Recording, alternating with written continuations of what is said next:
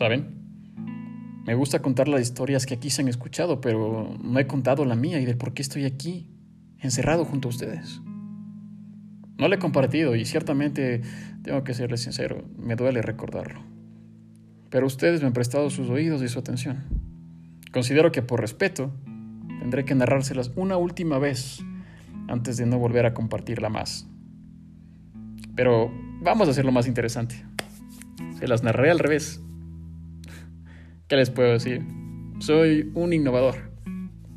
No, estoy jugando. Cuando Renata apareció en mi vida, yo tenía un rumbo establecido. De eso ya nueve años. Yo, aunque no lo crean, era un contador y me encantaba la literatura. Los libros eran mi pasión. Y siéndole sincero, sigo leyendo, pero he perdido mi ritmo. La conocí cuando entraba en mi biblioteca favorita. Iba allí casi a diario Definitivamente era mi segundo hogar. Ella lucía despampanante con un gran abrigo de color negro. Su blanca piel lucía radiante en medio de todo el lugar. No quería admitirlo, pero sabía que las cosas iban a cambiar en aquel momento. Me acerqué a la repisa más grande por unos libros que estaba buscando, y sin descifrarlo, ella, como un fantasma, estiró su brazo tomando el mismo que yo estaba buscando. Llámenlo destino o casualidad, no tiene el caso como lo nombren las cosas se cumplieron. Le invité a leerlo conmigo a manera de juego y ella aceptó, no sin antes colgar una mueca. Después de todo, hay que saber cómo conquistarlas. Tomamos asientos y no podía dejar de distraerme con su cabello castaño y lo que el reflejo de la luz hacía sobre él. Ella no despegaba sus ojos del libro. Aventuras en Globo, se llamaba, pero no me pregunten de qué iba porque ni siquiera le presté atención. Ella estaba a punto de marcharse cuando la tomé de la mano, como todo un atrevido, evitando así que me dejara solo, pero ella lo soltó bruscamente sin siquiera voltear su mirada sobre mí. Solo recuerdo haberle preguntado algo tonto sobre sus labios y ella comenzó a reír. Regresó sus ojos clavando sus pupilas sobre mí. Sentí que todo alrededor fue ignorado de inmediato. El universo existía para nosotros dos. Aceptó salir conmigo después de mi trabajo y ella del suyo. La cena estuvo deliciosa, no me puedo quejar. Gastamos nuestro tiempo charlando sobre libros y lugares los cuales nos gustaría visitar. Increíblemente, cerramos el restaurante porque el tiempo se nos pasaba volando cuando éramos solo los dos, deleitándonos con nuestras voces. Vaya que sí. Cuidé cada detalle. No quería arruinar los momentos que pasaba junto a ella. Incluso no reponía en rosas cada vez que podía. Me gustaba verla feliz, porque esa era mi felicidad. Maldición era tan hermosa. Un buen día de invierno nos encontramos. Quería darle una sorpresa y la llevé tan alto como pude a las montañas porque quería que viera la ciudad sin su luz. Tenía su curiosidad y déjenme decirles que con todo respeto, todo se veía opaco sin ella allí abajo. El libro que les había mencionado tenía una brújula en su portada. Por ello no se me ocurrió entregarle mejor obsequio que una gargantilla con una de ellas. Respiré hondo cuando la tomó entre sus manos y me pidió que se la colocase. Tomé su mano y la besé fuertemente. Fuimos uno aquel día, de los mejores días en los que he estado sobre la tierra.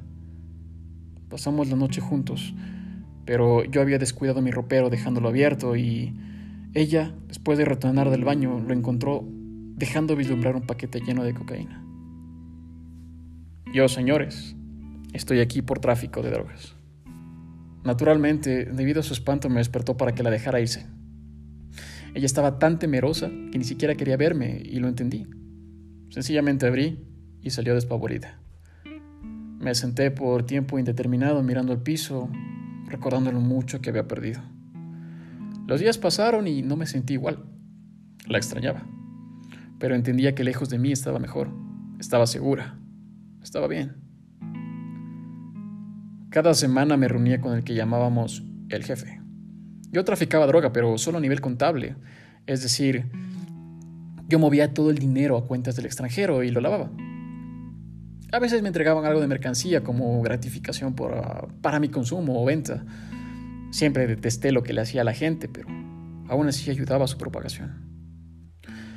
Los días se me pasaban muy lento a falta de Renata y la busqué con ahínco pero esperé el momento justo en el cual podía hacerme de su atención.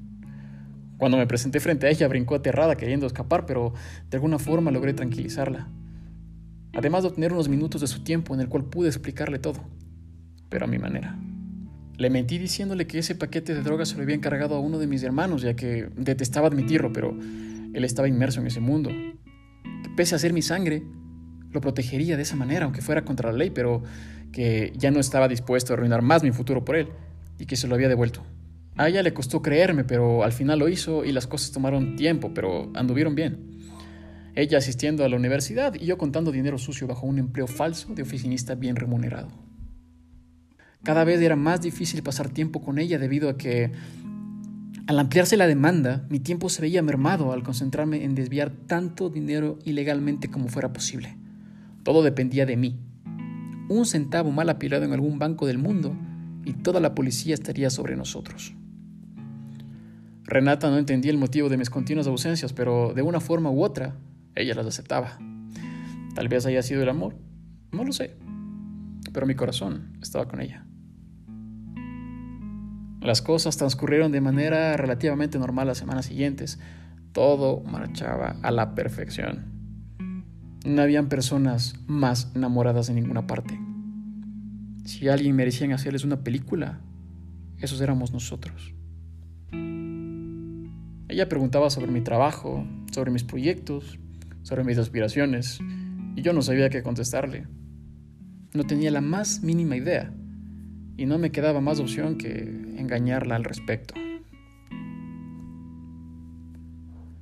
Cada vez que me creía era una victoria anotada en mi libreta de triunfos, pero sabía que si quería que funcionase esta relación, tenía que salirme de este mundo. Además, ya tenía ganado el dinero suficiente para dos vidas. Conseguiría un empleo de verdad y maquillaría mis ganancias. Suena fácil. Apenas vi al jefe, le expresé mi postura sobre salirme del negocio, lo que él tomó de manera terrible, preguntando la razón por la cual lo estaba dejando. De ninguna manera me iba a atrever a inmiscuir a Renata en esto, así que le oculté diciéndole que me harté de esta vida, que podía ser libre cuando yo quisiera y que eso iba a ser. Siempre supe que el mundo del narco era para siempre. Una vez que entres, no sales, pero estaba dispuesto a huir si es que eso era necesario. El jefe no me dio otra alternativa. Lo más lógico era matarme al tener la información de todo su dinero, pero aún así me dejó marchar. Y es que me estaba concediendo una última voluntad sin siquiera decírmelo. Me estaba dejando despedirme de mis seres queridos, regalándome esas horas. Apenas salí del lugar, me dirigí impacientemente hasta la casa de Renata. Le pedí que tomara todo lo que tenía en la mano, que huiríamos y que le contaría en el camino. Tenía en mente decirle que estaban persiguiendo a mi hermano y que tendría que huir también. Todo será producto de ayudarlo escondiendo la droga. ¿Qué más da? Era una decisión difícil, pero tenía que tomarla por el bien de ambos. Ella armó una maleta ligera y le subió a la cajuela del auto. Arranqué a toda velocidad rumbo a tomar un avión que nos llevase a cualquier parte del mundo. Es más, le dije que decidiera el destino. Yo tenía tantas ideas en la mente sobre cómo íbamos a llevar nuestra nueva vida, mientras ella lo tomaba con relativa serenidad. Hmm. Resultaste tener los nervios más templados que yo. Por eso te amo. Eso le dije. Ella pidió mi teléfono celular para llamar a sus padres y amigos para comunicarles sobre la noticia y es que no me podía creer que estaba escapando con el amor de mi vida a un lugar en donde no nos iba a encontrar nadie. Llegamos al sitio. Bajé inmediatamente sin siquiera cerrar la puerta del auto.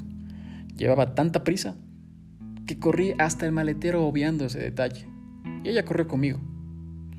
De repente sentí detrás de mi cabeza un frío hierro, acompañado de un sonido bien conocido por mí. Un arma a punto de disparar. Quieto. Policía. Tiene derecho a guardar silencio. Un día, sentado en mi celda, me anunciaron una visita, pero no me especificaron de quién se trataba hasta que acudí.